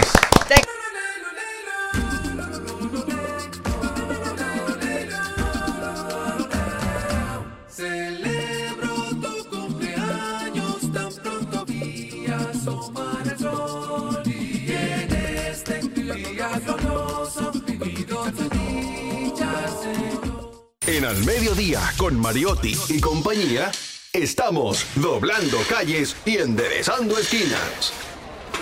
Y ahora, doblando calles y enderezando esquinas. Hernán Paredes está con nosotros. Hernán, bienvenido. Muy buenas tardes, un placer estar aquí como cada lunes con todos ustedes en Al Mediodía Radio. Hernán, siempre un placer recibirte, Hernán, especialista en temas relacionados a transporte, ¿verdad? En esta ciudad que cada vez está más caótica. Hernán, cuéntame de este, de este tema que nos traes hoy, modal- movilidad como servicio. Explícame. Sí, movilidad como servicio más, Mobility as a Service, por sus siglas en inglés, ¿verdad? Más, M-A-A-S. Hemos hablado mucho en este programa de movilidad sostenible. Recuerden esa pirámide invertida donde en la cima están los peatones, luego los ciclistas, luego viene el transporte público, luego el transporte de carga y por último el vehículo privado. ¿Qué sucede? Hay un concepto más moderno de la movilidad sostenible que se llama o se denomina movilidad inteligente, Smart Mobility. ¿Y qué es lo que quiere decir o qué, qué quiere rescatar este concepto moderno de movilidad inteligente? Bueno, utilizar todas esas bondades de la movilidad sostenible, eh, identificar mejores maneras para desplazarnos, utilizando la tecnología de manera intensiva. Por lo tanto, hoy yo quiero hablar de un tema particular de, de ese uso de la tecnología para hacer de la movilidad una más eficiente, sostenible y segura. Y es por eso que quiero hablar de movilidad como servicio. ¿Y qué significa eso? Esto es servicios de movilidad adaptado a la necesidad de cada usuario, aprove- aprovechando, como decía, la tecnología, la gran cantidad de datos que se genera hoy. Hoy estamos hablando de el Internet de las cosas, estamos hablando que los vehículos se comunican con otros vehículos, los vehículos se comunican con la infraestructura y, y en fin, los vehículos se conectan a todo. Entonces, con este uso de plataformas tecnológicas, hoy en día estamos viendo eh, alternativas de desplazamiento como el car, el carpooling o el car sharing y este tema de la movilidad como servicio conjuntamente con la movilidad autónoma es de las cosas que están teniendo un mayor efecto disruptor en el transporte. ¿Y por qué? Señoras y señores, con la conducción autónoma y la movilidad como servicio, en algún momento tener, poseer un vehículo privado será algo obsoleto. Será como decir hoy que tengo un caballo para ir a la oficina. No relaje. ¿Por qué? Sí, claro. Porque, mira, hay un astrofísico, él se llama Neil deGrasse Tyson, que él decía, por ejemplo, él hacía un análisis actual sobre el uso del vehículo. Tú tienes un activo que te costó 40 mil dólares o más, y si tú calculas la hora de uso que tú le das en la semana, comparado con la hora que tiene la semana, bueno, es un desperdicio. Entonces, en el futuro, con la conducción autónoma, ya, ya hay temas como el car sharing, por ejemplo. Tú, eh, a través de un- una aplicación, no, es el carpooling. Eh, a través de una aplicación, tú utilizas un vehículo para el tramo que tú quieres recorrer y dejas ahí el vehículo y otra persona lo va a utilizar. De eso, que estamos, bicicleta. de eso es que estamos hablando. Y hay especialistas que te están diciendo que sí, en, en 30 años tú decir, por ejemplo, que vas a conducir tú mismo un vehículo, por ejemplo, con el tema de la conducción autónoma, es como tú decir que tú vas a ir a la oficina a caballo.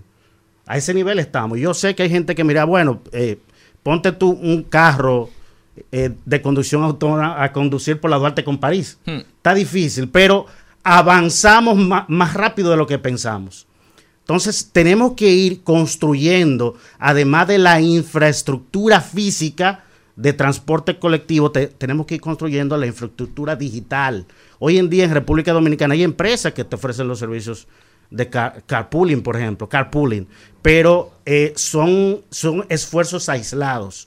Según los datos científicos, tiene que haber un líder en este tipo de cosas. Y hay ciudades en Finlandia, por ejemplo, eh, y otras ciudades eu- europeas que han avanzado bastante a niveles que han reducido eh, hasta el 90% de los vehículos en servicio en un periodo de, de 24 horas. No, y sobre todo, por ejemplo, hablan- podemos hablar de ciudades todavía que la gente conoce eh, más de cerca.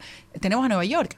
La gente andar en un vehículo privado en Nueva York es un caos, es un dolor de cabeza. Y de hecho, acabo de le- leí hace unos días Y que, le van caro. a, Yo cometí ese error hace algunos años. que le van a poner un impuesto adicional para las personas que entren a Manhattan por la sobrecarga que tienen de vehículos. Así es, así es. No, Por y, eso, y- y además también eh, el tema de la, de la contaminación.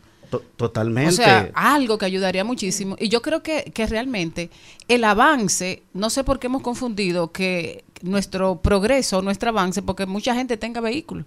Lo que deberíamos tener es un transporte eh, tan eficiente que nadie lo necesitara. Que tú Claro. te juntaras como te juntas en, En Nueva York tren. o en Madrid con actores y gente famosa que, se, que coge su tren Claro, para ir había- y venir a su había- sitio. Sobre eso había un alcalde col- colombiano que decía que el, el indicador de que un país es desarrollado no es que un pobre se compre un vehículo, es que un rico utilice el transporte público y hacia eso debemos apuntarlo. Yo he hablado mucho aquí de transporte colectivo. Transporte colectivo no solamente es el transporte público, o el, el transporte masivo como el metro teleférico, sino que tenemos que completar, complementar ese ecosistema precisamente con eh, oferta de transporte puerta a puerta. Es lo que hemos hablado en otro programa, que si yo voy a hacer una ruta determinada, yo tenga alternativas y yo pueda filtrar, por ejemplo, por economía y que me diga de este tramo a este tramo coge un Uber, de este tramo a este otro tramo cógete el metro y de este otro tramo entonces Exacto. otra opción, una La patineta, guagua, una bicicleta. Hoy en día estamos hablando, por ejemplo, de implementar un sistema público de bicicleta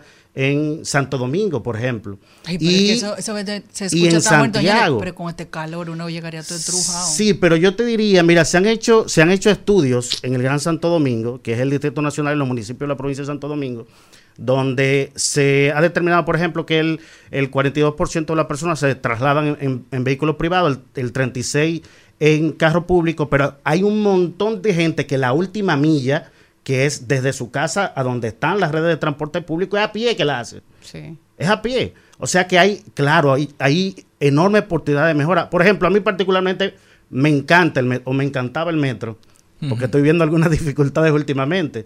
Pero yo no utilizo el metro porque las rutas que hago diariamente No me cuadran con las líneas que hay eh, eh, de, de este medio de transporte.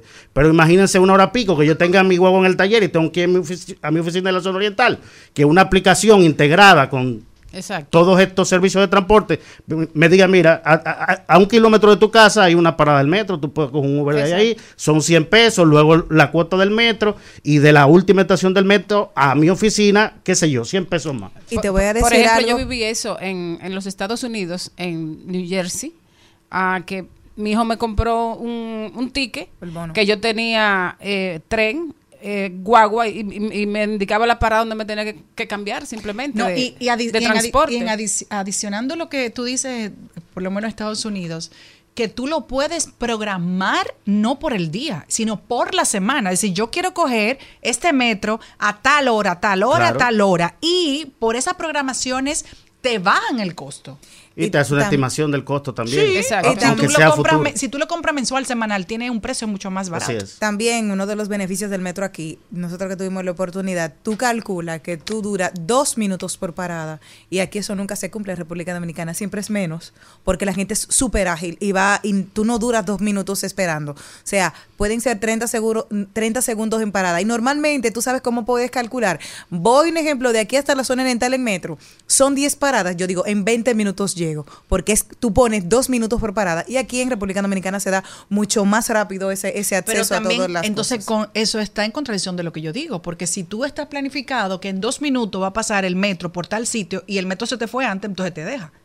No, pero es por la agilidad. O sea, tú dices el tiempo estimado desde que tú estás montado hasta el lugar que va de Ah, llegar. O sea, una vez que tú dices, ok, ya me arrancamos, de aquí yo voy a contar 10 paradas, en 20 minutos Ya, yo llego. Yo, yo creo Ah, ahí también, lo yo- creo también, Hernán, que sería interesante trabajar el tema de los estacionamientos en los espacios de metro. Claro, Ay, claro. Porque si hay muchos eh, que, que no tienen acceso, o sea, que la gente que tiene carro no tiene acceso a dejar su carro. Había un plan de estacionamiento en la ciudad de Santo Domingo que inició a planificarse antes de la pandemia y vi que lo retomaron hace como un año y medio.